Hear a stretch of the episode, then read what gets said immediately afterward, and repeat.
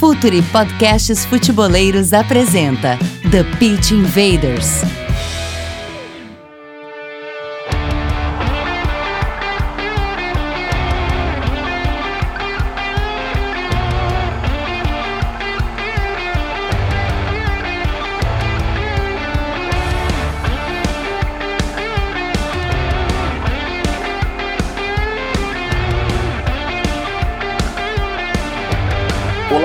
Futeboleiros! Olá, futeboleiras! Podcast Futeboleiros do Future, apresentando The Pitch Invaders, episódio 85 no ar. E você acompanha a nossa invasão pelo SoundCloud, iTunes e no site future.com, futurefc.com.br. De imediato, vamos à conexão com Vini Fernandes. Dali, Vini, tudo certo? Dali, Gabriel, tudo bem, cara? Enfim, momentos bem legais, né? Agora uma da FIFA bem uh, bem bacana que os técnicos vão poder experimentar bastante algumas formações, né? Testar bastante os modelos de jogo. A gente está num momento bem crucial já de pré-copa. É, a Copa do Mundo está chegando e você pode acompanhar a nossa contagem regressiva lá no nosso Twitter, Future FC. Faltam 84 dias. Quando você ouve essa gravação na sexta-feira, no dia do lançamento, faltarão 83 dias para o início da Copa do Mundo na Rússia. Hora da conexão de outro invader que é da casa, Renato Rodrigues, jornalista do Data ESPN, também do Entre Linhas, outro podcast futeboleiro aqui dos podcasts do Future. Dali, Renato, tudo tranquilo, tudo em paz, irmão? Tudo em paz, Gabriel. Um abraço para todo mundo. Sempre um prazer estar com vocês. Eu já, já virei carta, carta marcada nesse baralho já. Toda hora eu tô aqui enchendo o saco de vocês. E amanhã, né? Amanhã não, no dia que o, que o podcast entra no ar, tem, tem seleção brasileira. Vamos ver se enfrenta a tal da linha de defensiva de 5 da Rússia, né? ainda não se sabe se o treinador vem com linha de 4 ou linha de 5. Curioso aí, para quem estiver escutando na parte da manhã antes do jogo, ficar de olho como é que o time do Tite vai, vai reagir a isso. É o primeiro desafio do Tite, segundo com a linha de 5 e o primeiro com ele falando, já que está projetando esse duelo. Outro invader da casa, contribuindo também no nosso blog, no futurefc.com.br, Rodrigo Coutinho, jornalista da Rede Mais Esportes do Rio de Janeiro, da Rádio Rede Mais Esportes do Rio de Janeiro. Dali Coutinho, tudo tranquilo também, tudo certo. E vamos falar aí, essa pauta você já escreveu sobre, não vou ainda indicar, mas já teve texto no blog sobre, né, Coutinho? Ah, pois é, Gabriel, um abraço a você, um abraço para toda a galera ligada no Pit Invaders. É prazer participar mais uma vez. Vamos lá, vamos bater bastante papo aí. Não vou é, adiantar também, vou deixar esse papel contigo, mas acho que a galera vai gostar muito do que a gente vai falar hoje aqui. Mas a gente vai entregar essa pauta justamente com mais um, que agora também será um dos invaders, primeira vez que está participando com a gente. Leandro Miranda, jornalista e setorista do UOL, setorista do Palmeiras pelo site UOL. Dali Leandro, tudo tranquilo, prazer e agora, mais do que nunca, também o Invader aqui com a gente. Beleza, Gabriel? Beleza, rapaziada aí do Pit Invaders. Um prazer participar pela primeira vez, estava esperando esse convite aí. É, fico honrado de participar, espero contribuir pro, pro debate aí, espero que seja bem legal. Bom, já que a gente conversou sobre setorista do Palmeiras, vamos invadir a cabeça de Roger Machado lá no Alviverde Paulista.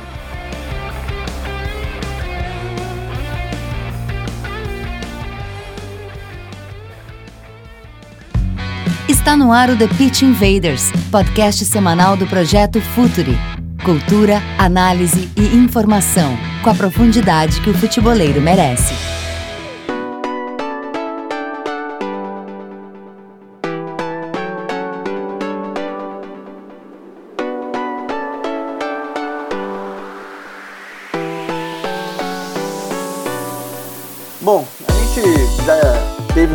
Site, o futurefc.com.br, um texto sobre Roger Machado no Palmeiras, está lá, é só acessar, já está no nosso blog, você pode acompanhar, tem um monte de matéria legal, nas últimas semanas a gente tem tido bastante texto sobre futebol brasileiro, futebol internacional, mais recente sobre as opções da Espanha, já que estamos no meio de uma data FIFA.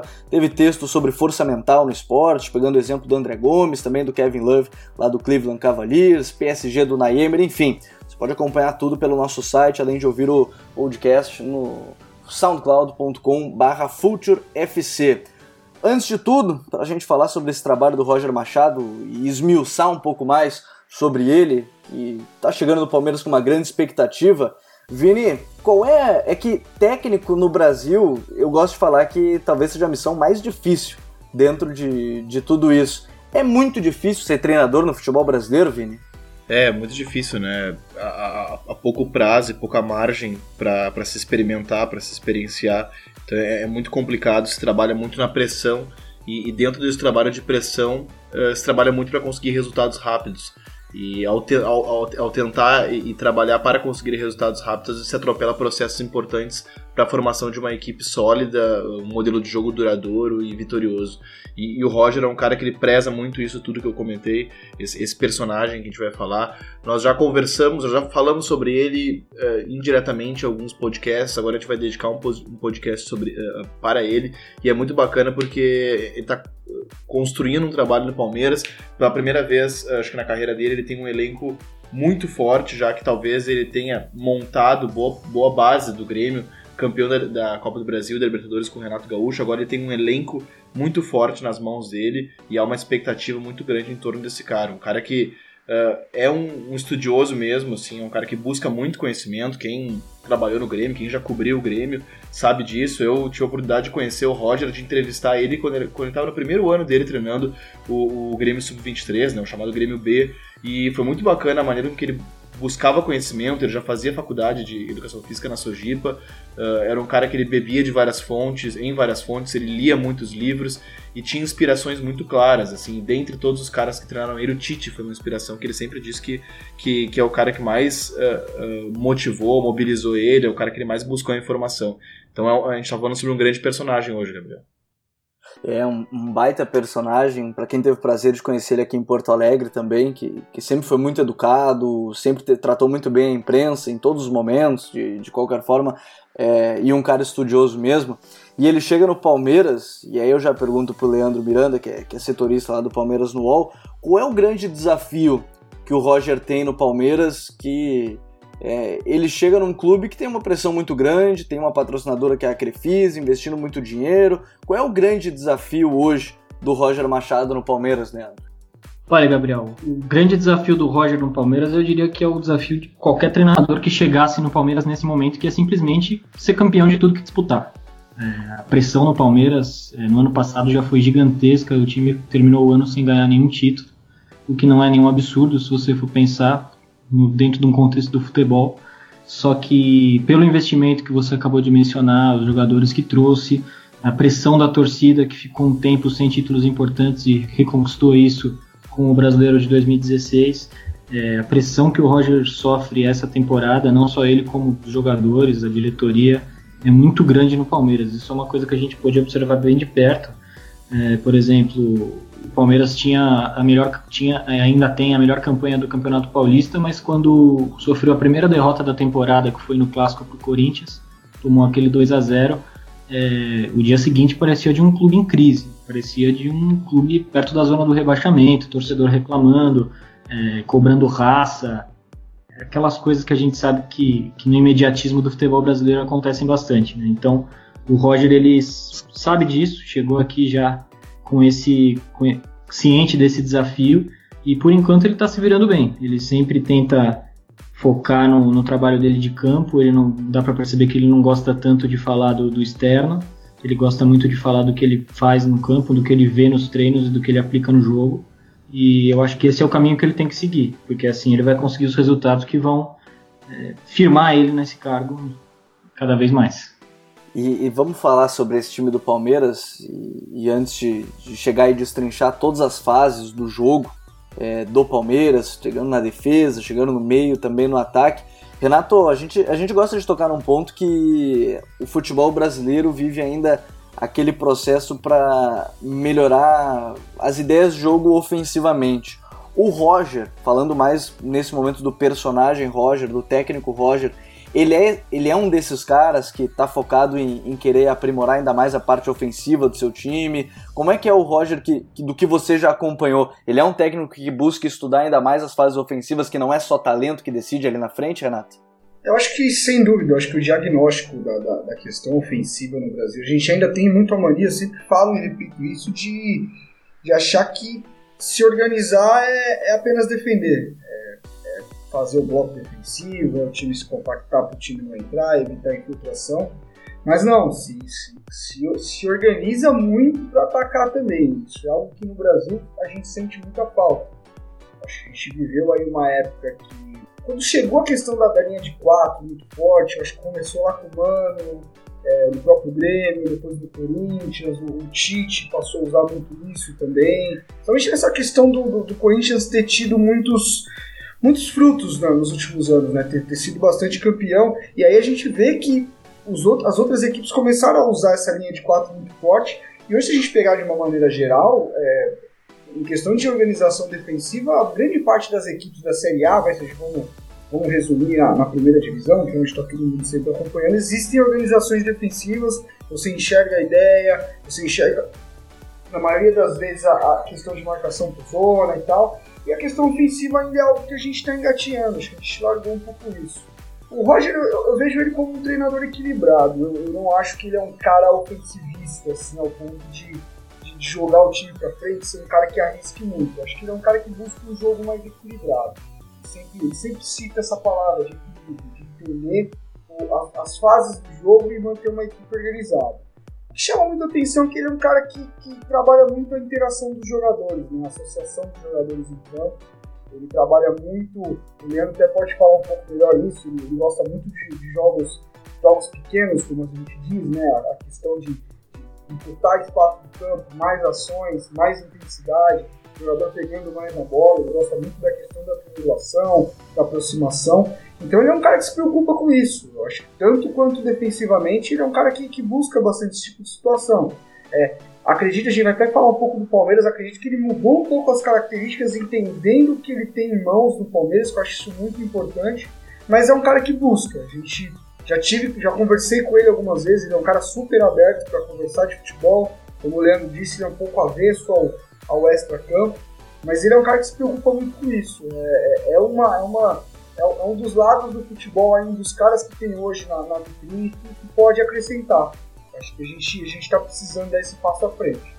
Pois é, e o Roger realmente tem, tem se mostrado nesse sentido um técnico aí que a gente tem que acompanhar bem de perto nos próximos o, anos. O, o, Gabriel, desculpa te interromper, mas o, o, Renato deixou quicando a bola assim, sobre a metodologia de treino e, e, e no Grêmio, uh, pelo menos assim, ele. Eu, tu até, Gabriel, acompanhou bastante, né? Uh, enfim, cobrindo uh, o Grêmio, né, nos seus trabalhos nos, nos, veículos aqui de Porto Alegre. Uh, mas o, o, Roger era um cara que ele fazia muitos mini jogos, assim, né? Ele fazia muito isso e, e trabalhava muito a, a, construção curta, assim. E até te interrompendo, mas perguntando, já ligando o Leandro, assim, uh, como é que tem sido os treinos dele, principalmente na comparação com os antecessores do, do Roger no ano passado, porque o Palmeiras foi uma, uma, salada de técnicos, assim, né? E tu eu sei que cobre, eu acho que cobriu o Palmeiras também, né, no passado, né, Leandro?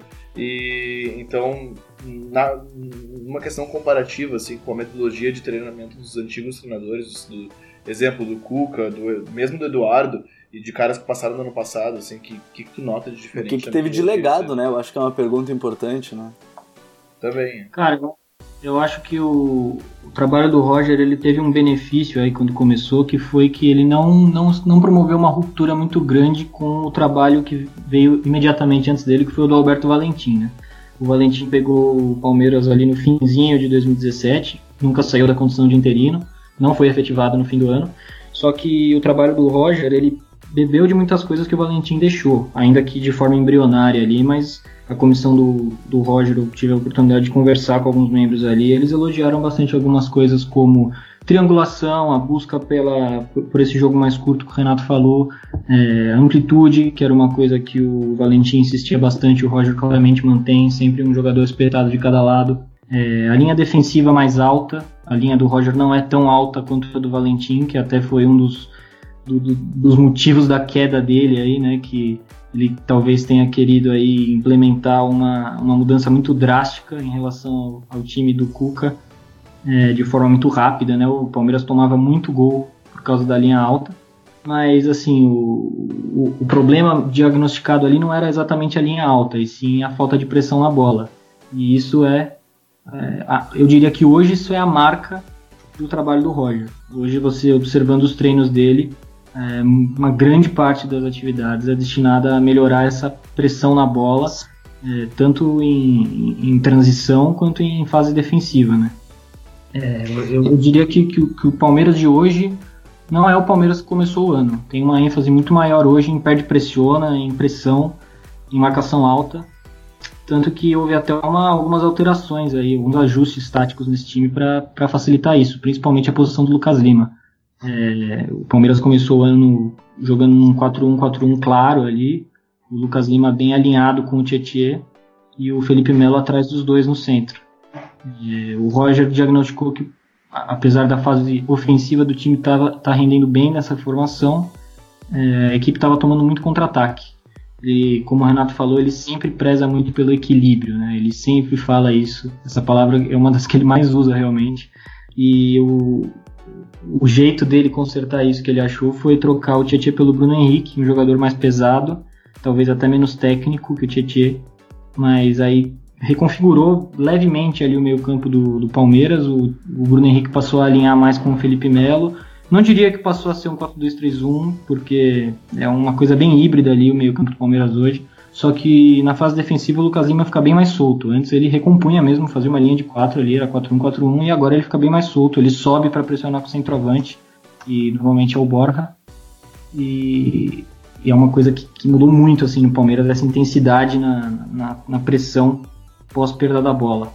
É, hoje as atividades do Roger são muito em função disso. Os treinos são de compactar o time, não deixar espaço entre as linhas. Quando subir a primeira linha de marcação, sobe todo mundo e a, e a saída do Tietchan para entrada do Bruno Henrique, acho que mostra um gosto do Roger por volantes mais posicionados, né? É, pelo menos a carreira dele mostra isso. No Grêmio ele gostava de volantes mais posicionados. Ele é o cara que, que. Muito embora o Maicon já jogasse como volante, tinha jogado como volante no São Paulo, ele é o cara que recebe o Maicon. E o Maicon foi contratado para ser um, um, armador no Grêmio, um, um meio ofensivo, como ele foi no Figueirense, e foi a maior parte da carreira dele. E, e ele recua então o Roger gosta de um construtor, uh, uh, né, um, um, volante mais posicionado, com uma boa saída também. E, e aproveito também para perguntar para o Coutinho já, né, como é que está sendo o trabalho com o Felipe Melo. Porque o Felipe Melo é um cara que me parecia que ele, que ele sofria muito, né, Coutinho? Uh, quando, principalmente nos trabalhos do, do Cuca, né, que, que foi o momento que ele foi bem preterido, porque ele é um volante que não, não, não facilita o jogo dele fazer perseguições muito longas, né? É, por aí. É, eu acho que tudo que o Leandro e o Renato falaram é, é perfeito, né? Vejo da mesma forma. E é isso que você falou, Vini. O Felipe Melo, ele é um jogador que ele tem é, é, essa conjuntura física, né? Ele é um cara forte, um cara grande, não é um volante rápido, então ele precisa sempre estar bem posicionado. E ele faz isso muito bem. É um jogador que sabe como poucos ali se posicionar à frente da defesa, tem uma ótima saída de bola, ele é muito utilizado pelo Palmeiras também é, em algumas ocasiões, quando o adversário do Palmeiras está marcando o Palmeiras em bloco baixo, pouquinho mais recuado. É, ele é muito importante nessas inversões de jogo rápidas, né? ele se infiltra bastante entre os zagueiros para fazer esse trabalho é, e é um jogador muito importante. Um outro ponto que ajudou o Felipe Melo também no time do Palmeiras, e aí está diretamente ligado à entrada do Bruno Henrique na equipe, é o seguinte: quando o Palmeiras é atacado, é, a abordagem é, é, do, do, lateral, quando o adversário ataca o Palmeiras pelo lado do campo, se aproximando do terço final, né, o terço defensivo do Palmeiras, é, o Roger deixa, deixa, isso muito bem claro no, no, no, trabalho dele. É o lateral do Palmeiras que faz essa abordagem e faz de forma muito agressiva. Principalmente o Marcos Rocha, né? Ele muitas vezes se distancia bastante dessa última linha de defesa. E o Felipe Melo, como era esse volante à frente né, do quarteto defensivo, ele vinha e fazia esse trabalho né, de preencher a última linha defensiva. Ao mesmo tempo, o Tietê e o Lucas Lima tinham uma certa dificuldade para descer o campo, voltar um pouquinho e preencher a entrada da área. Né? O Tite fala muito sobre funil, né, essa entrada da área ali, essa região é, entre a meia-lua e o início da grande área. E o Palmeiras sofreu com isso, levou inclusive dois gols nessa temporada dessa maneira. E com a entrada do Bruno Henrique, isso ficou um pouco mais equilibrado. Tanto é que no texto que eu escrevi lá, lá no blog eu cito justamente essa mudança de esquema para o 4-2-3-1, justamente baseado na fase defensiva, porque é muito claro hoje, como o próprio Leandro falou, é, o Lucas Lima ele tem essa liberdade de dar o primeiro combate ao lado do Borja mais à frente, e o Bruno Henrique forma do lado do Felipe Melo. Então equilibrou um pouco mais, preencheu a entrada da área do time do Palmeiras. Quando o Marcos Rocha sai, Felipe Melo preenche a linha defensiva, o Bruno Henrique vem, faz um movimento de diagonal e fica ali preenchendo o funil. Do outro lado, a mesma coisa. O Vitor Luiz sai para pegar, o Bruno Henrique preenche a última linha defensiva e o Felipe Melo se aproxima mais, faz um movimento em diagonal que desde a divisão de base, quem joga como volante acaba aprendendo. Então, acho que o Felipe Melo cresceu muito nos últimos jogos em virtude disso e acho que é um jogador que tem tudo para nessa temporada fazer o ano que se esperava dele ano passado. Acho que tecnicamente, para o nível do futebol brasileiro, ele é acima da média. E isso é muito interessante, né? Porque para a gente destrinchar um pouco mais o que, que esse time do Palmeiras está fazendo, o que, que o Roger está fazendo. O Felipe Melo acho que é uma peça muito interessante para se debater, né? Ele é mais posicional, não é um volante de perseguições. Então vamos começar a destrinchar bem esse Palmeiras, começando pela defesa, que tem um, um goleiro, ou melhor, três goleiros de nível de titular, dá para dizer hoje. O Everton, que foi titular no Atlético Paranaense, campeão olímpico, é até o terceiro, é a terceira peça que é utilizada. Então, para a gente falar, vamos começar pela defesa. Agora, Leandro, na defesa, o Roger ele prefere, por exemplo, laterais sempre por fora. O Marcos Rocha é, ele joga por dentro também quando está atacando. É, você falou até da linha menos baixa do que a do, do Valentim, mas como é que joga essa defesa do Palmeiras hoje com a chegada do, do Roger?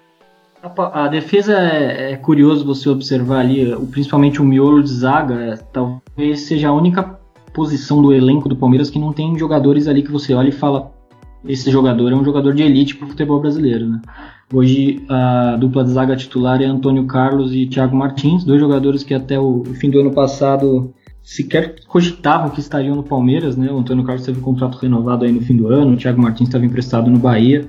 Só que mostrando que, que defesa, tanto defesa como ataque, mas acho que a, que a defesa também é, se fia muito nisso, a organização coletiva é, ela é mais importante que os nomes, né? E o Thiago e o Antônio têm apresentado uma evolução muito grande nisso. Os dois laterais, eles fecham bastante a linha defensiva. Como o Rodrigo falou, o, o, Thiago, o Marcos Rocha e o Vitor Luiz, eles gostam de desgarrar, principalmente o Marcos. O Marcos Rocha, ele, ele é um cara que, acho naturalmente para o jogo dele, é, a característica dele é, é sair, é dar o combate, ele é um cara agressivo no, no desarme. Ele é o líder de desarmes do Campeonato Paulista, inclusive.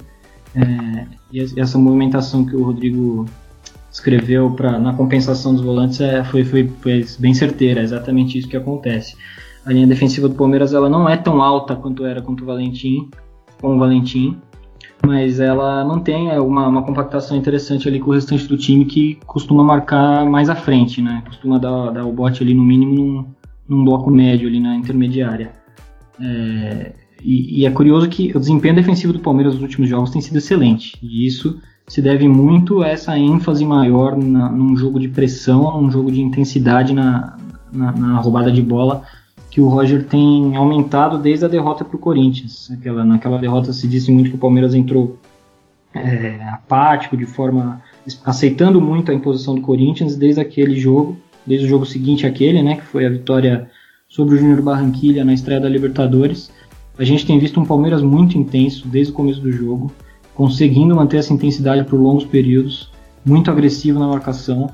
É, o quarteto de frente ali, né, é, marcando muito, subindo muito, o time acompanhando, e isso facilita muito o trabalho da linha defensiva. Né? Acho complicado até a gente analisar é, essa linha defensiva sem falar do, do, do, restante do time, dessa marcação coletiva que vem sendo muito bem feita é, pelo Palmeiras nos últimos 5, 6 jogos aí. Tem sido um ponto muito forte do Palmeiras realmente. Pra gente ter uma defesa como a gente tem visto no Palmeiras, Renato, é, uma defesa até relativamente alta em, em sentido de marcação. O que, que a gente pode dizer que é mais importante para o time? Ter zagueiros velozes, ter um, uma marcação, digamos assim, quando aquele perde pressiona para não deixar essa bola chegar até o zagueiro? O que, que, é mais importante quando a gente fala de uma linha um pouco mais alta dentro desse contexto?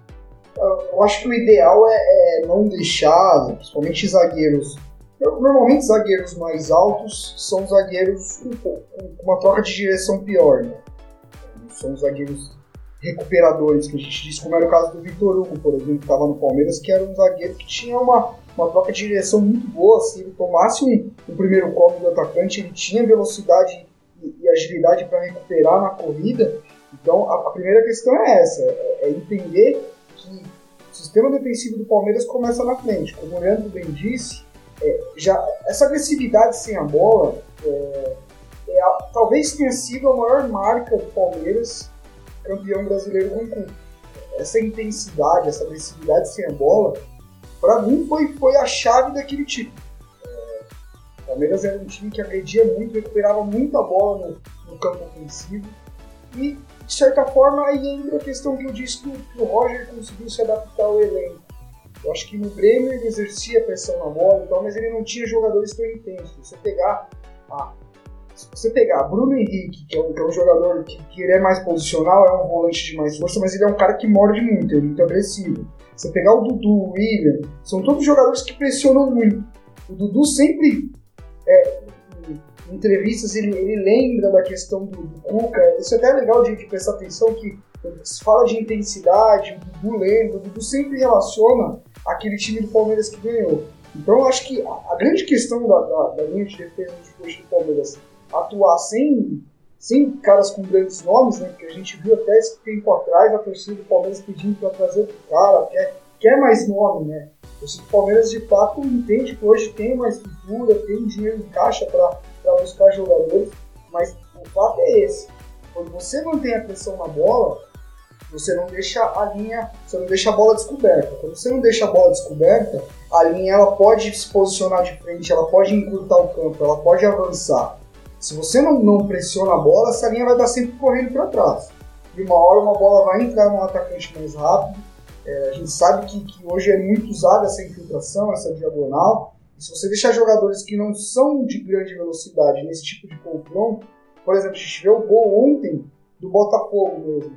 É, o Rodrigo, que é do Rio, acho que ele deve ter assistido o jogo. É uma bola invertida que não tinha pressão na bola, a linha totalmente desorganizada e a bola entrou. Então a gente tem que entender isso, é um processo coletivo. É, você tem uma linha de defesa que não tem tanta ponta, mas que tem, por exemplo, talvez esse Palmeiras, se der certo no ano, ou no ano de títulos, o Palmeiras tem se construído nesse sentido, é, a gente começa a temporada que vem falando de Antônio Carlos e Thiago Martins como zagueiros já de, de, de nível A. Então é, é, muito relativo, a gente não pode olhar individualmente para nada sem observar o contexto, sem observar o ambiente que aquele jogador está inserido. É, eu sempre falo isso e é sempre bom reforçar. E, e, Renato, me diz uma coisa: no, no Grêmio, o Roger dizia: no meu time, volante não cobre lateral. No time do Palmeiras dele, volante cobre lateral? A questão não é, não é cobrir o lateral. Tanto o Rodrigo como o Leandro disseram, é a questão do. Se você libera um, um lateral, acho que o Victor Luiz ele é um lateral até um pouco mais de linha mesmo. Ele, ele, ele, trabalhou muito forte isso com o Jair, até o Rodrigo pode falar também que ele acompanhava bastante o Botafogo do Jair, já vi textos dele sobre isso o Vitor Luiz cresceu muito na mão do Jair porque ele começou a entender o conceito de linha de quadro. Então, o Vitor Luiz talvez ele seja um jogador, um lateral mais básico, como a gente fala. O Marcos Rocha já não, ele sempre teve essa característica de avançar muito com a bola sem a bola tentar pressionar, principalmente quando essa bola entra do lado, você pressiona para fazer jogar para trás, né? A questão não é, eu não acho que nesse caso é uma cobertura, porque se o lateral sai, eu já vi alguns momentos do lateral saindo e um zagueiro avançando na cobertura. A palavra aí é compensar. É compensar que a gente fala. Saiu alguém da linha, compensa na linha. Mas a compensação não é feita pelo volante, né, no caso? Pode ser. Na, na verdade, o Roger tem muito o conceito de linha sustentada que vem do Tite. É algo que o Mano trabalha muito, o Fábio Carilho trabalha muito, que é em transição, em fase defensiva, não importa quem esteja mais perto, se alguém não está na linha, compensa porque eles, eles têm como ideia que mesmo quando a bola não está pressionada, você está com a linha sustentada, você estreita essa linha e corre para trás. Então você tira espaço nas costas da linha para ser atacado pelo centro, principalmente. Então, eu acho que a ideia é essa, não é cobrir. Acho que essa questão de cobrir lateral é algo, eu acho que já até ultrapassado. Acho que a questão é compensar espaço.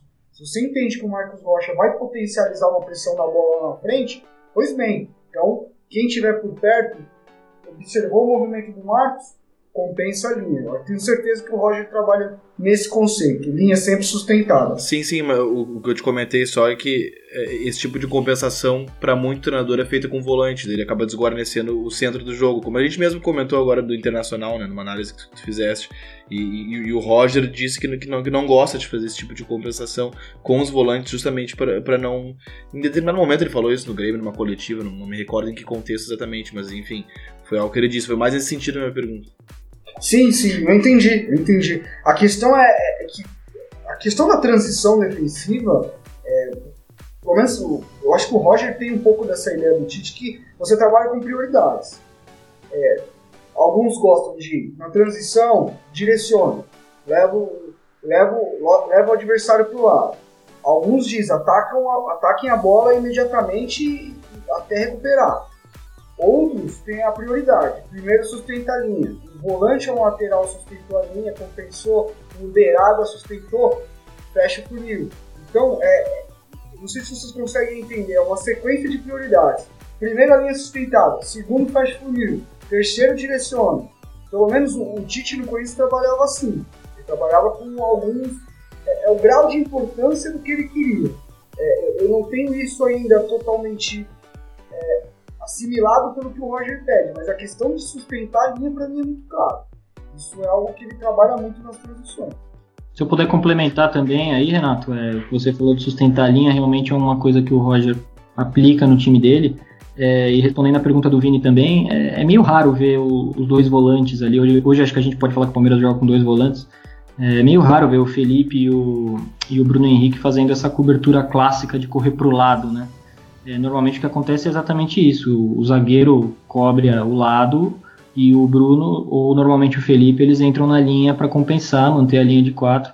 E esse meio desguarnecido, muitas vezes ele é compensado pela volta do Lucas Lima. Por isso que no começo ali eu falei que descrever o, sistema como 4-2-3-1, ele, ele, ele é.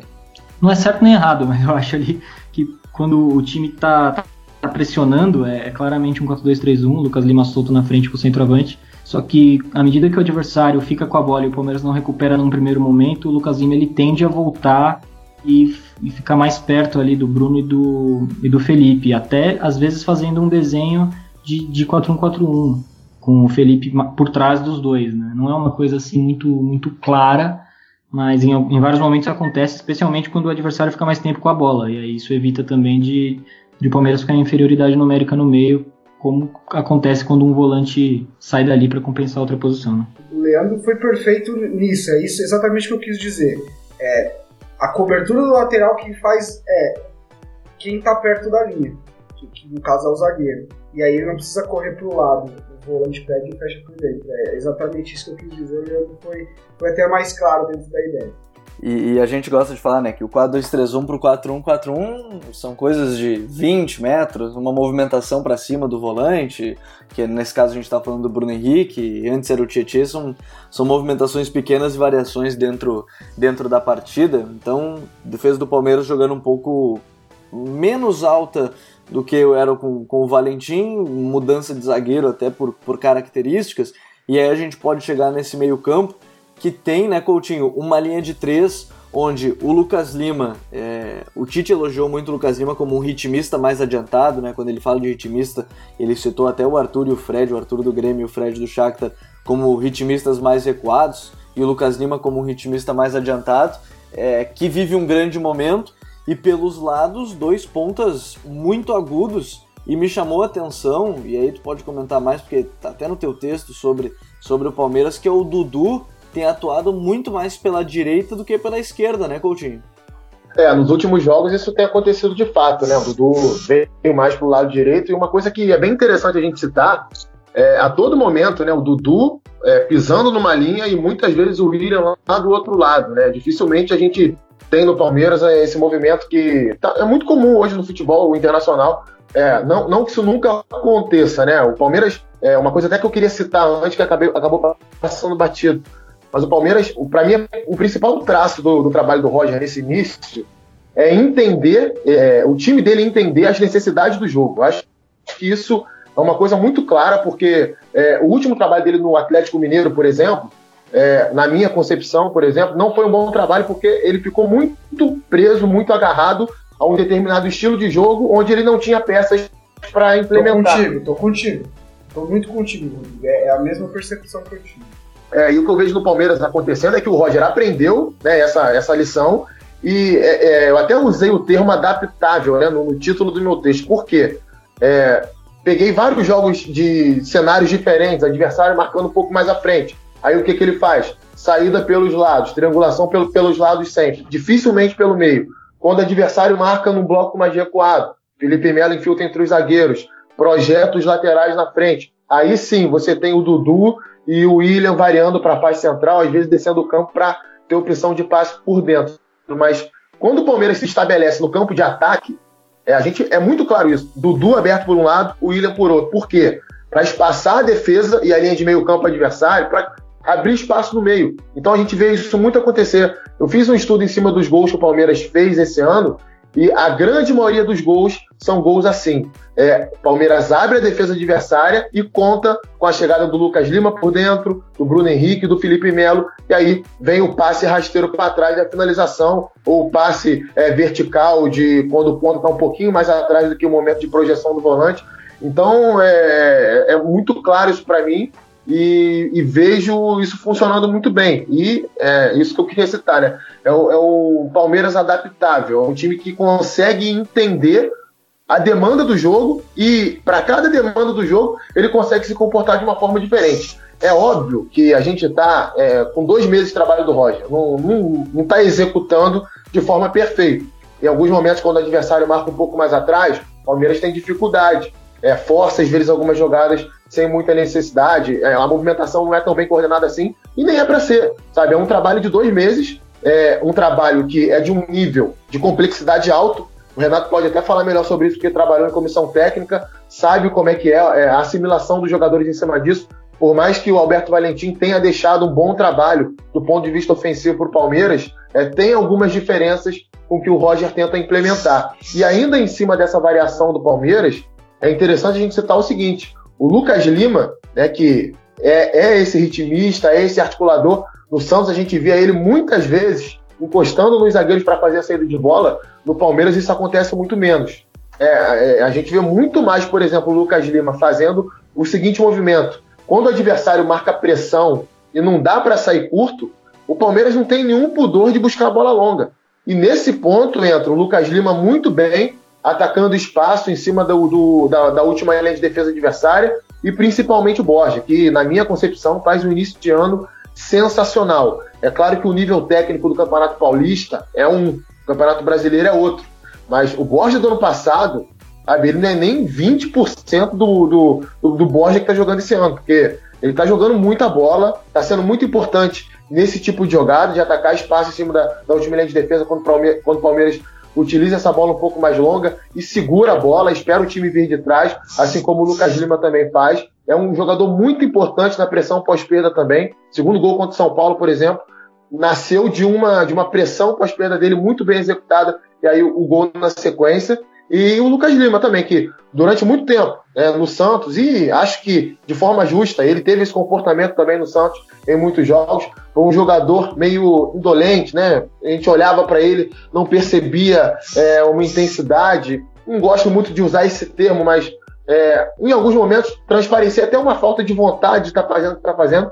No Palmeiras está muito motivado e intenso em todas as fases do jogo. Então, é, a linha de meio do Palmeiras acontece muito isso né, os pontas, né, o Dudu e o William, abrindo bastante a defesa adversária e meio que liberando espaço na faixa central do campo para que o Lucas Lima, Bruno Henrique, ou o Tietchan quando joga, ou o Felipe Melo, esse vindo um pouco mais de trás, transitarem por ali. Então, é, a gente percebe muito bem, vocês falaram no, no início do, do, do, do, programa, no momento onde cada vez mais a gente enxerga é, equipes com dificuldade para serem para terem um um padrão de jogo ofensivo, o Palmeiras nesse início de ano demonstra que tem de sobra e consegue apresentar padrões para diferentes realidades ao longo do jogo. Precisa executar um pouco melhor, uma hora ou outra, algo natural, mas até, até falei sobre isso no texto também. Acho que o Palmeiras tem tudo, é, e se o ambiente político do clube deixar né, se um entendimento de todo mundo, que esse time vai oscilar, como já como já oscilou esse ano. Ficou quatro jogos sem vencer no Campeonato Paulista, é, perdeu do São Caetano com o time reserva em casa, empatou, se eu não me engano, com, com o Linense. É uma oscilação, mas é uma oscilação natural dentro de um trabalho que se inicia. Se isso, se, se o clube tiver a percepção disso e der continuidade a isso, com o nível técnico que o Palmeiras tem, isso que vem sendo apresentado do ponto coletivo, acho que esse time tem tudo para chegar no segundo semestre voando. Só queria esclarecer aí um ponto que o Rodrigo citou, até dentro desse contexto de início de trabalho, como ele mesmo disse, para o estágio atual do trabalho, né, dois meses aí, é, o Palmeiras está bem acima do, do, que, do que era esperado, né, principalmente no que, no que toca aí a fase ofensiva do jogo, realmente está bem acima, assim, um, um estágio bem avançado, né, para apenas dois meses. E dentro desse contexto de, de início, de, de, experimentação, de conhecer o time, de, como vocês falaram, de se adaptar ao, ao, que tem em mãos, a mudança de lado do Dudu é emblemática em relação a isso. O Dudu sempre jogou pelo lado esquerdo no Palmeiras e o Roger ele diagnosticou é, depois de um mês de trabalho que o Dudu ele preferia o Dudu do lado direito porque é, o Dudu do lado esquerdo por ser destro ele pegava a bola e já queria cortar para dentro. Ele queria sempre trazer ela para dentro, muitas vezes num, num, num, setor muito recuado do campo, né? Que ele trazia para dentro entre linhas, né? Ele, ele, ele trazia para dentro com as duas linhas de marcação do adversário montadas na frente dele. Aí com o Lucas Lima já fazendo esse trabalho, ele sentiu que ali ficava muito embolado, ele, ele preferiu levar o Dudu para o lado direito onde ele é muito mais incisivo, onde ele não fica trazendo a bola para dentro. O Dudu hoje é um jogador de amplitude no Palmeiras. Como o Rodrigo falou, ele faz ofensiva, é o William espetado de um lado, é Dudu espetado do outro. Hoje o Dudu ele trabalha muito menos por dentro do que ele trabalhava antes. Até tem feito poucos gols né, esse, esse ano, mas ele tem sido muito importante nesse trabalho de abrir o campo, nesse trabalho de, de partir para um contra um, quando ele pega essa bola na ponta direita e, e, depois de um início ruim que ele teve, de, início ruim de ano do Dudu, até demorando um pouco para entrar em forma tal, quando ele mudou para o lado direito é outro Dudu. Está jogando muita bola agora. É, e essa mudança do Roger foi, foi muito importante para isso. Ele queria um pouco mais de profundidade, ele achava que só o Borja o Borja estava dando profundidade para ele, e aí com essa inversão do Dudu, ele conseguiu mais uma opção de profundidade. Bom, e, e, saindo desse meio campo, é muito interessante isso que o Leandro, que o Coutinho também falaram sobre um, um meio campo com o Lucas Lima por dentro, mas com o Dudu muito aberto pelo lado direito, o que acaba podendo abrir o campo, ele chutar cruzado, ao invés de puxar para dentro e afunilar junto com o Lucas Lima.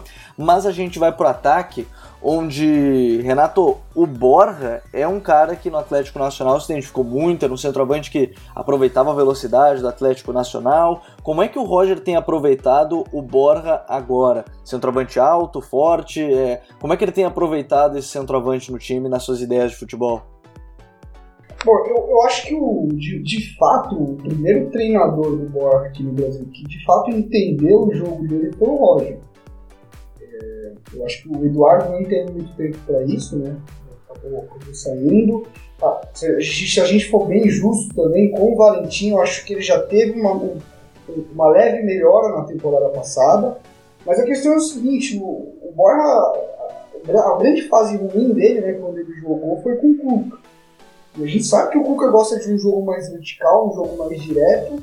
Tanto é que ele trouxe o Davidson justamente para para tentar disputar a primeira e segunda bola, ganhar e acelerar o jogo. a ideia do, do Cuca sempre foi essa: recuperar a bola mais perto do gol possível, levá-la até lá mais perto possível e acelerar o campo, acelerar o jogo. Então, o, que o Roger teve de percepção muito boa? O, o Boy é um jogador de infiltração. Um jogador que ele tem um time para infiltrar na linha muito bom. E se você conseguir de alguma forma deixar o Lucas Lima, o Felipe Melo, esses jogadores com, com uma liberdade para levantar a cabeça e jogar essa bola em profundidade, o Borja ele não é um jogador rápido, mas ele é um cara que tem uma, uma força no arranque muito forte. Então quando ele, quando ele arranca em, espaços nem, nem tão curtos assim, ele tem profundidade para atacar, ele chega bem. A gente tem, teve, tem até um lance bem, bem legal durante, logo no começo do Paulista, que é uma bola em profundidade para ele ele disputa no corpo com o zagueiro, o zagueiro bate nele, cai, e ele ainda, acho que se eu não me engano, ele perde o gol na cara do goleiro. É um jogo interior, inclusive.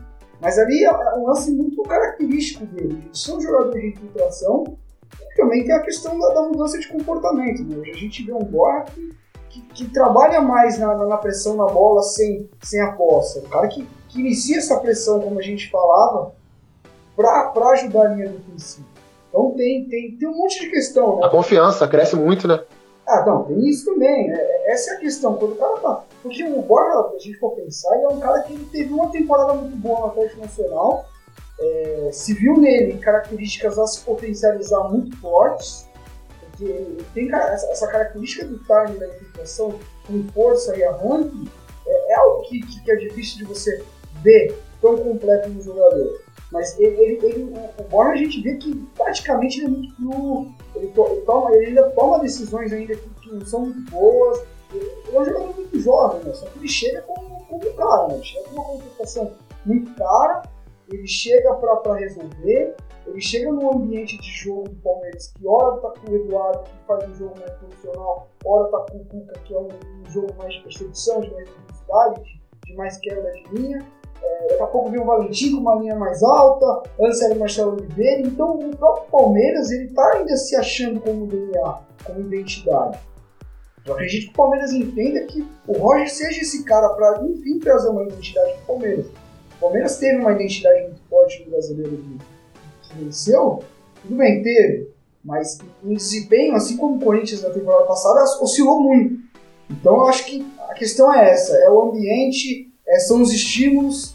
É, tenho certeza que, que, o Roger acredita muito em estímulo, em, em, em puxar o gatilho cognitivo do jogador, de estimular ele ao aprendizado. E, e eu não tenho dúvida que, que o, o Borja vai terminar essa temporada, seja com título ou não, ou com, como artilheiro ou não, mas ele vai terminar um jogador mais, mais completo. Eu acho que é um, é um ano que ele, se ele tiver essa percepção, vai ser um ano de muita aprendizagem para ele e para o futuro que ele vai ter pela frente. E ele é um centroavante muito interessante mesmo, o, o Borja. E uma questão que, que ficou, eu acabei até deixando passar um pouquinho, mas lembrei dela agora que tem sido muito importante. É, quando a gente fala do Roger e, em marcação, e, e, o Vini também, por acompanhar aqui no Sul, talvez até também possa falar um pouco sobre, é, sobre ele ser cabeça dura, entre aspas, no momento em que a marcação na bola aérea dele era sempre em caixa individual. Era sempre por zona, era sempre marcação por zona. Hoje, Leandro, como é que tem feito o Roger? É, é, marcação individual, é marcação mista, é marcação por zona? Porque a bola aérea sempre foi um problema que ele teve muito crônico nos times onde ele passou. Como é que tem sido essa marcação dele de bola parada? É, ele tem aplicado mais uma mista agora, né? Ele tem deixado alguns jogadores posicionados e alguns outros perseguindo. Mas o. Na, na verdade, o Palmeiras tem sofrido pouco com esse, com esse ponto que foi um dos dos principais problemas dele no Grêmio, né? Parece que ele deu uma evoluída realmente nesse sentido. Parece que quebrou um pouco dos conceitos que tinha antes, né? Ele é um cara que sempre é muito muito apegado aos conceitos dele de forma correta, né? Porque um treinador, se não, se não tiver convicções, não, não consegue aplicar um trabalho efetivo. Mas ele, ele, ele tá mais adaptável, sim, como, você, como vocês falaram ultimamente aí. E até, até a, a própria mudança de, de, identidade do time dele do começo do ano para agora, ela é bem nítida, eu acho. Né? Começou um jogo mais, mais posicional, um jogo de, de, de, esperar um pouco mais, uma marcação, um bloco mais médio, e hoje é um Palmeiras que joga o seu melhor futebol quando pressiona, quando tira tudo lá em cima, quando sobe a marcação, quando é intenso desde o começo. Então ele está ainda é, início de trabalho, ele está se adaptando aí a essa, a essa característica desse elenco, achando algumas alternativas. É, agora, no momento, parece que ele achou o time, né? O time está jogando muito bem, é, incontestavelmente o melhor time aqui do Campeonato Paulista é o Palmeiras, mas a gente não tem ainda como saber se, se vai ter mais alguma troca de peças, se vai ter mais algum ajuste posicional ali. É, como vocês fizeram, disseram, ele parece estar mais maleável nesse ponto da carreira. É, é algo que a gente vai ter que acompanhar. E bom, essa, essas análises e essa análise sobre o Roger no Palmeiras é algo muito inicial e a gente sempre fala aqui no, no The Pitch Invaders que a gente não quer ser determinante no debate, a gente não quer encerrar ele, a gente quer iniciar. E é um time que está no início de trabalho, é o início de projeto, o Roger Machado lá na equipe do Palmeiras. É, o Palmeiras ele levou 25% só de gols de escanteios e faltas laterais, né? Bolas alçadas na área com bola parada. E esse é um, é um percentual abaixo do que a maioria dos clubes leva. E um outro ponto também que, que corrobora o que a gente está falando da pressão pós-perda tudo mais. O Palmeiras não levou nenhum gol de contra-ataque ainda nessa temporada. Nenhum gol. Isso é uma coisa muito difícil de acontecer, principalmente no futebol brasileiro. Foram 63% dos gols de ataque posicional do adversário, 25% de escanteios e faltas laterais e 12% de pênalti. Só para ilustrar o que o Leandro falou aí muito bem. É, é algo que, que ele vem mudando, né? Essas ideias do, do Roger. Mas, como a gente vem falando sempre no, do The Pitch Invaders, a ideia é sempre fomentar e iniciar o debate. A gente não quer ser determinante, ainda mais quando a gente está falando de um trabalho que tem agora, no dia da gravação, 22 de março, não tem nem quatro meses de trabalho, que é o Rogério Machado no Palmeiras. E agora é hora das nossas dicas futeboleiras. The Pitch Invaders apresenta Dicas Futeboleiras.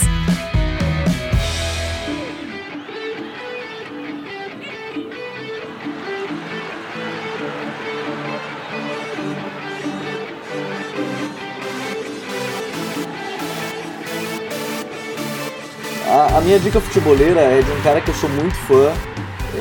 É, é um zagueiro que para mim talvez seja um dos melhores da sua geração, que é a geração, vem a ser a geração de 87 e é o Gerard Piquet, é, jogador do Barcelona, porque saiu hoje, nessa quinta-feira que a gente está gravando, o The Players Tribune dele falando um pouco mais sobre a carreira. E nesse texto é muito legal porque o, o Piquet ele não, não pega e fala só sobre a era de ouro dele no Barcelona. Ele conta como o Ferguson foi um segundo pai e como ele chegou em Manchester como um garoto, e talvez um pouco até mimado e saiu como um homem. Ele fala sobre a situação da Catalunha, que para muita gente é, acaba sendo, ah, mas ele é a favor. Não, na verdade ele é a favor da votação, né? Ele diz que a Catalunha é o povo dele e que se 80% da população diz que quer votar, por que não deixar eles votarem de maneira pacífica? É um cara muito posicionado. Ele fala da relação com os jogadores do, do, Real Madrid, que é muito boa, sua paixão por defender a seleção da Espanha. E sobre Messi, ele fala que é um alien. Então é bem legal esse texto dele no The Players Tribune. É, Gerard Piquet, e até o texto é. Uh, a long test, que, que, acaba sendo meio grande, mas é muito bacana, tá em inglês até o, o texto, mas vale muito a pena. Tem a versão espanhola no The Players Tribune, a minha dica futeboleira que é esse texto do Gerard Piquet. Bom, Vini, qual é a tua dica futeboleira pra gente? A minha dica futeboleira fazia algum tempo que eu não, indicava um produto cultural, né? Normalmente eu indicava textos, ultimamente tem indicado. Eu vou indicar o, o futebol brasileiro de classe, que é www.declasse.com.br. É um site dos caras que fazem artes minimalistas com futebol muito bacana. E eles transformam as ilustrações que eles fazem em camisas e quadros. É, normalmente são camisas e quadros monocromáticos que a única coisa que, que, que, varia é sempre o elemento, daí, e é sempre envolvido com o futebol brasileiro. Eles têm ilustrações do Sócrates, do Marcos, imagino que seja do São Paulo, pelo, pela escolha dos personagens, do Evair, enfim, é muito legal, é um trabalho bem bacana. Graças, Vini. Valeu, Gabriel, todo mundo que esteve presente aqui, muito legal que a gente começou a entender um pouco desse, desse Palmeiras do Roger, mas como tu mesmo adiantou, é só o primeiro capítulo dessa história. É um capítulo que tem, por enquanto, três meses. Renato, qual é a tua dica futeboleira pra gente? Bom, a gente falou boa parte aí de, de Felipe Melo e eu acho que um dos grandes acertos do Roger na temporada foi, foi entender melhor o Felipe Melo e, e, esse crescimento dele aconteceu. Então eu vou indicar um. Oh, vou fazer, vender o peixe, como a gente sempre fala. Isso é vou importante. indicar um texto. É, então, vou indicar um, um texto que está no meu blog. Ele já, já, já faz um um tempinho que eu coloquei, até no início de temporada do Felipe, acertando muita bola longa, é, é, chamou muita atenção desde o começo da temporada. O título é o contexto coletivo e a melhor individual. Por que, que o desempenho de Felipe Melo cresceu tanto em 2018? Então a ideia é mostrar isso como um jogo posicional, de, de, de, de, ele ficar encarregado de cobrir setores, de ele entender a mecânica defensiva da equipe, fez ele virar o, o grande jogador que ele tem sido até aqui no Palmeiras. É, o coletivo realmente muitas vezes supera o individual e melhora o individual. Graças, Renato. E também, né, o Renato tá sempre no, no Entrelinhas com o Leonardo Miranda no último episódio falando sobre a convocação do Tite, falando sobre o Clássico Grenal. Graças, Renato. Um abraço para vocês, é sempre um prazer. E a gente vende de novo peixe. Escutem o Entrelinhas lá, o, o co-irmão do The Pitch Invaders. E, e mandem sugestões, mandem um abraço pra gente, o salve que a gente sempre fala. Participem porque tá, tá bem legal o projeto com essa galera. Um abração para vocês, um abraço pro Leandro, que é um. O Leandro tava em casa semana passada, semana cerveja comigo. O Leandro é parceiro demais. Rodrigo tem feito um grande trabalho, a gente acompanha. Vini, que é irmão também, Gabriel, mandou super bem. Tamo junto, até mais, cara. Até mais. O negócio é o seguinte, é aquele salve guerreiro pro pessoal no Entrelinhas, viu, pessoal? Tem que mandar, não deixem de mandar o salve guerreiro. Rodrigo Coutinho, é, da Rede Mais Esportes lá do Rio, tá também um monte de texto lá no nosso blog, futurefc.com.br. Qual é a tua dica futebolera pra gente, Coutinho? Bom, Gabriel, primeiro eu queria agradecer o convite mais uma vez, sempre que quiserem estou aqui, né? Prazer participar do lado desses caras aí que são fera demais, Renato, Leandro. É, e a minha dica é, em primeiro lugar, vender meu peixe também, né? O texto, esse, o texto que motivou esse, esse The Pitch Invaders, que é o, falando sobre o Palmeiras do Roger. A gente falou bastante aqui, é, mas lá em forma de texto, tem muitas imagens também, tá bem ilustrativo, tá bem didático para a galera entender o que a gente está falando aqui, quem tem um pouquinho mais de dificuldade. É, e também queria indicar é, um texto do, na verdade, uma, uma matéria feita pelo Dassler Marques, né, no, nosso amigo também, no UOL, uma entrevista com Mircea Luchescu, perdão, o romeno que treinou o Shakhtar Donetsk durante muitos anos e fez um grande trabalho lá, inclusive ajudando muito na evolução técnica, tática e na adaptação também de muitos jogadores brasileiros lá no futebol europeu. Então, essas são as minhas duas dicas, Gabriel. Valeu, Coutinho. Sabe que tu é um invader como a gente. Leandro Miranda, que agora também é um dos invaders com a gente, jornalista e setorista do, do UOL, é, cobrindo Palmeiras. Qual é a tua dica futeboleira pra gente, Leandro? Pô, o Rodrigo meio que me derrubou aí, que eu tava pensando também em indicar essa entrevista do Lutisco, realmente deu muito... uma roubada de bola. Deu, deu, deu por trás, ninguém gritou ladrão. E gente, é, é uma entrevista muito boa, principalmente no contexto que a gente tá vivendo hoje, de de novo um jogador do Shakhtar convocado e ainda há burburinhos de, pô, mas o cara joga no Shakhtar, né? Como se jogar no Shakhtar fosse fosse um demérito aí para um jogador brasileiro, né? A gente tem que lembrar que o Shakhtar vem aqui, não só o Shakhtar, como a maioria dos times europeus, vem aqui, pesca jogadores jovens, jogadores de talento, jogadores promissores, melhora os jogadores lá, dá a eles elementos táticos que eles talvez nunca tivessem aqui, e aí quando eles vão para a seleção a gente reclama, né? Isso é uma coisa que eu não consigo entender muito bem. Quer dizer que esses mesmos jogadores se esses mesmos jogadores tivessem ficado aqui em times brasileiros, aí eles serviriam para a seleção. Eu não consigo entender isso muito bem. E o Luchesco fala exatamente sobre isso, que o Shakhtar não foi só um trampolim para esses jogadores para times maiores ou para a própria seleção brasileira, e sim que eles foram melhorados lá, né? jogando em um contexto de Champions League, o próprio campeonato ucraniano, apesar do nível técnico não ser bom, é um contexto diferente do que eles enfrentavam aqui, então a entrevista do Dadler Marques, nosso colega do UOL lá com o treinador, realmente é muito boa. Mas já pra, só para não ficar repetindo a mesma coisa que o Rodrigo falou, então eu vou acabar vendendo meu peixe também. Quem quiser acompanhar meu trabalho no Palmeiras pode me seguir no Twitter, Leandro BDM, B de bola, D de dado, M de Maria. É, eu coloco ali alguns, alguns dos meus trabalhos, algumas das matérias mais relevantes ali, acompanho o dia a dia do Palmeiras. É, podem seguir ali, não só os palmeirenses, mas todo mundo que gosta ali de de jornalismo, de, de futebol, convido todo mundo a, a, acompanhar o trabalho. Valeu, Leandro. Saiba que eu já estou seguindo agora e saiba que tem um invader como a gente, está sempre convidado para participar com a gente do The Pitch Invaders. Valeu, muito obrigado. Espero participar mais vezes sim. Gostei bastante. Um abraço aí para todo mundo. Ô, Gabriel. Gabriel, desculpa, eu vou, vou, quebrar o protocolo. Agora entrei de carrinho, né? Se, se, se, se o Coutinho mas, cara, um negócio que eu ia dizer na, na minha saudação, eu me esqueci. Mas, assim, se o blog tem nosso blog tem ganho essa cara tão brasileira, né? E, e, tem saído um pouco do futebol europeu. E a gente tem conseguido analisar tanto o futebol brasileiro. É por causa que a gente, é, né? Se deve muito a colaboradores como o Coutinho, assim, que tem feito análises assim, brilhantes assim no blog, sempre muito solícito e colaborativo e sempre sobre o nosso futebol, cara, que é algo. E eu lembro que o Myron já dizia, né? O, o, Myron que não tá aqui é um prospectador de talentos, né? Ele que trouxe, ele que indicou o Leandro para esse podcast, ele sempre dizia assim: a gente tem que dar uma cara mais brasileira pro projeto e o Coutinho é esse cara. Então Queria agradecer, aproveitar o espaço para agradecer a ele também. Pô, obrigado, eu, eu também. agradeço aí. Pode ter certeza que é, vai, vai, vai vir mais coisa por aí. Vai vir mais coisa por aí. Tem mais análise de time, tem também uma pauta muito ligada a, a, esse lance aí que o Leandro citou do Shakhtar. Não vou dar spoiler não, mas acho que a galera vai curtir.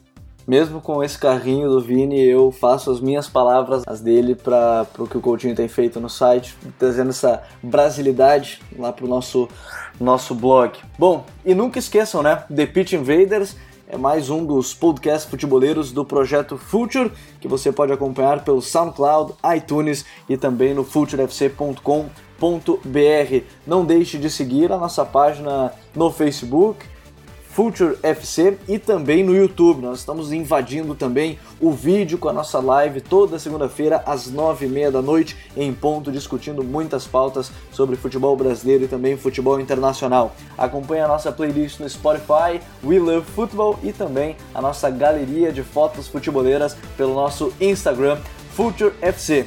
E pessoal, nós somos o Projeto Future e temos um convite para vocês. Pense no jogo e até a próxima.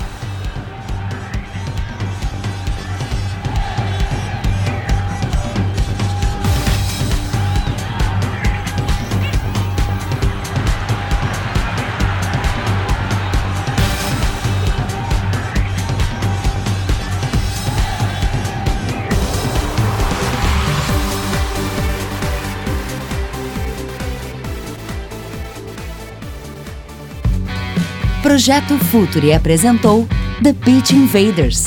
Acesse www.futuri.com.br. Pense o jogo.